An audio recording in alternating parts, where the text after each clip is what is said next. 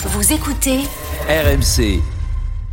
Et puis Romaric, bah avant d'aller au boulot, vous restez un peu avec nous ce matin autour de la table, ok, avec toute la bande? Bien sûr. Parce que Romaric, je suis sûr qu'hier soir, vous avez suivi le rugby aussi?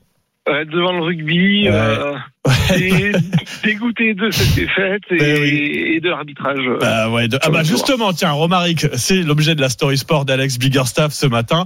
Euh, on a été battu donc 29-28 hier soir par l'Afrique du Sud. Euh, Alex, euh, c'était donc un quart de finale de Coupe du Monde. Immense déception pour le 15 de France face à un adversaire qui, on peut le dire ce matin, est clairement devenu la bête noire des Bleus. l'Afrique du Sud. À chaque fois qu'elle croise notre route, il y a en amont ce ressenti particulier, cette méfiance qui traverse les époques parce que les Bleus n'ont jamais battu les Springboks en Coupe du Monde. Bon, en même temps, ils ne les ont joués que deux fois en comptant hier. Tout de même, 28 défaites en 46 matchs depuis 1913, toute compétition confondue. Mais pour comprendre ce traumatisme, tout commence en 1995, quand l'Afrique du Sud participe à son mondial. Nelson Mandela met fin à la ségrégation raciale. Il y a un élan dans tout le pays. En demi-finale de la Coupe du Monde, les Bleus s'inclinent face au box 19-15 dans des conditions de jeu déplorables et un arbitrage douteux de Derek Bevan. Cet affrontement hante encore les pensées des joueurs de l'époque comme le capitaine Philippe Saint-André, très ému hier matin dans les grandes gueules du sport, qui raconte sa version de 1995. Les Néo-Zélandais, la veille de la finale, ils sont empoisonnés. 80% des mecs malades. Et à la réception, le président de la fédération sud-africaine remet un prix spécial à Monsieur Bevan. Une montre, c'était 20 briques à l'époque, mais de 30 000 euros. Donc j'ai envie de dire que c'est l'histoire, mais sincèrement, si ce soir l'arbitre fait une erreur, j'espère qu'il ira du bon côté de l'histoire.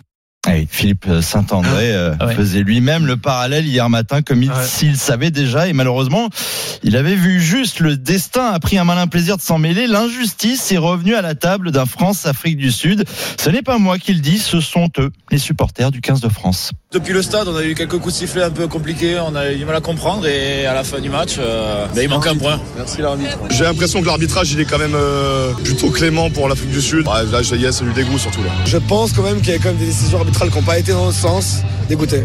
Ouais, dégoûté, disent les supporters. Mais C'est aussi le cas de, de Stéphane, tiens, qui nous écrit à l'instant sur Direct Studio. D'habitude, je ne, je ne discute jamais l'arbitrage. Mais là, hier soir, c'était scandaleux. On a de quoi être dégoûté ce matin, écrit Stéphane sur Direct Studio. et dégoûté aussi parce que quand on a une bête noire quand rien n'y fait peu importe comment on joue ça ne tournera pas dans le bon sens et dans le sport l'arbitrage peut faire partie de Bah cette oui. injustice et ça le capitaine Antoine Dupont il a bien compris Il y a des choses claires et évidentes qui sont faciles à, à siffler, qui l'ont pas été. euh, mais encore une fois, j'ai pas envie de faire les gris qui râlent sur l'arbitrage parce qu'il a perdu le match. Mais je suis pas sûr que l'arbitrage ait été au niveau de l'enjeu aujourd'hui. Ouais. tout le monde Il veut pas faire les gris, mais il le Mais dit il quand le même. fait, il Ouais. le fait quand même. Et à l'époque, c'était Pierre Berbizier et Abdelatif Benazzi. Aujourd'hui, c'est Antoine Dupont et Jonathan Danty. La France devra attendre donc 2027 pour espérer remporter son premier titre mondial. Et il faudra tenter sa chance en Australie. L'autre bête noire des Bleus. On commence à avoir un paquet de bêtes noires, hein, parce que dans mon souvenir, il y avait aussi euh, l'arbitrage en question en 2011 contre les All Blacks.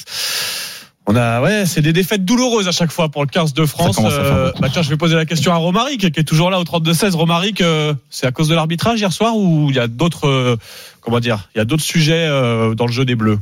Non, euh, je dirais pas que c'est à cause de l'arbitrage. Bien sûr qu'il y a quelques fautes qui, si elles avaient été sifflées, auraient fait basculer le match. Mais euh, après, euh, ils ont été plus forts. Ils nous ont, ils ont quand même bien bougé. En mêlée, on s'est fait, on, Ouais, s'est fait vrai. bouger. On va pas.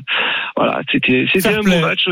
C'est dommage. Voilà. Mais euh, Non, mais fair play Romaric, bravo, j'avoue, euh, bravo Romaric qui arrive à voilà à reconnaître aussi Bravo. que les, les Sudaf, les Sudaf ont bien joué, ça fait ça fait mal, mais il faut le reconnaître ce matin.